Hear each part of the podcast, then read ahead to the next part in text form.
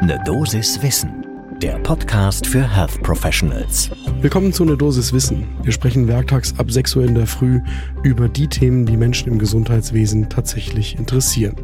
Heute geht es um den Impfstoffwechsel von BioNTech zu Moderna und BioNTech für Kinder. Ich bin Dennis Ballwieser, ich bin Arzt und Chefredakteur der Apothekenumschau. Heute ist Freitag, der 26. November 2021. Ein Podcast von gesundheithören.de und Apothekenumschau Pro. Ab Montag gilt die Rationierung der BioNTech-Impfstoffe für die Praxen beim Impfen. Jetzt werden die Praxen mit 48 Impfstoffdosen pro Woche beliefert. Anfänglich war von 30 Impfstoffdosen die Rede. Das ist noch einmal etwas aufgestockt worden. Während anfangs vor allem das Verfallsdatum von Moderna herhalten musste für die Begründung, kam später noch das Argument der leerlaufenden Lager bei BioNTech dazu.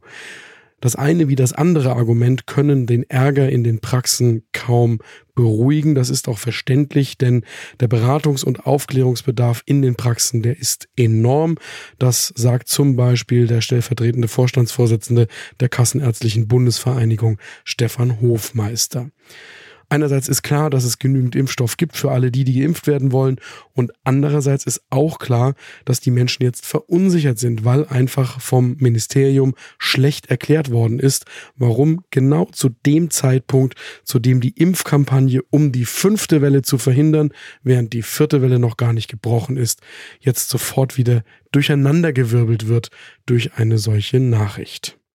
Die Kassenärztliche Bundesvereinigung sieht die Gefahr, dass dadurch die gerade richtig Fahrt aufnehmende Impfkampagne ins Stocken kommt.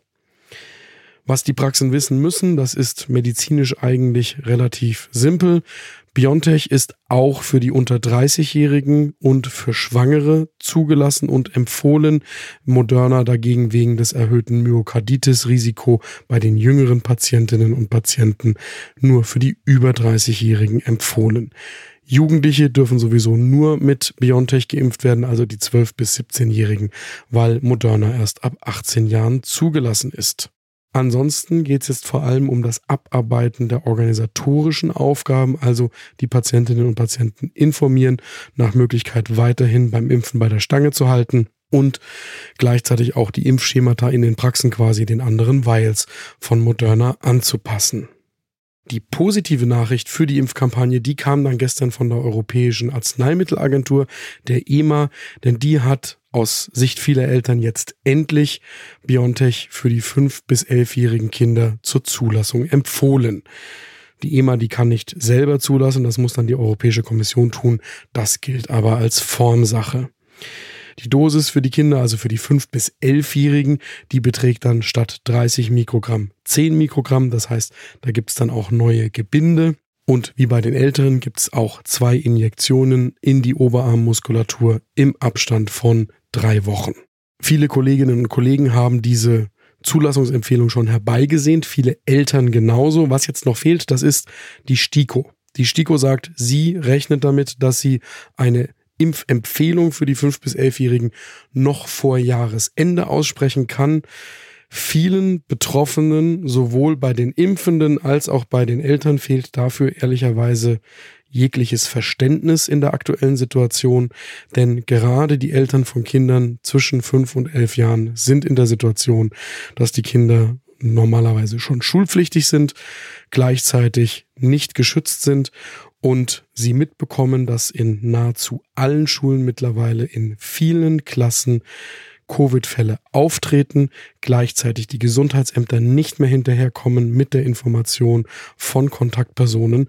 Und auch wenn wir Ärztinnen und Ärzte jetzt argumentieren können mit niedrigen Aufnahmeraten in die Krankenhäuser, noch niedrigeren Aufnahmeraten auf Intensivstationen, extrem niedrigem Risiko für einen schweren Verlauf und unklarer Datenlage zum tatsächlichen Vorliegen von Long-Covid, dann mag das in einer medizinisch-wissenschaftlichen Diskussion valide sein, darüber zu diskutieren. Das nimmt den Eltern die Angst nicht. Und meine persönliche Meinung ist, dass erst die STIKO-Impfempfehlung, wenn sie dann da sein wird, den Eltern diese Angst nehmen kann. Dann können diejenigen, die ihre Kinder impfen lassen wollen, das endlich tun, ohne dass sie irgendwelche Seitenwege nutzen müssen. Insofern hoffe ich, dass die STIKO möglichst bald zum Ergebnis kommt, auch in Deutschland die Impfung für die 5- bis 11-Jährigen zu empfehlen. Gibt es Themen, die Sie gerne werktags ab 6 Uhr in der Früh hier hören würden? Dann schicken Sie uns eine E-Mail an eine Dosiswissen at apotheken-umschau.de und wir freuen uns, wenn Sie diesem Podcast folgen. Ein Podcast von gesundheithören.de und Apothekenumschau Pro.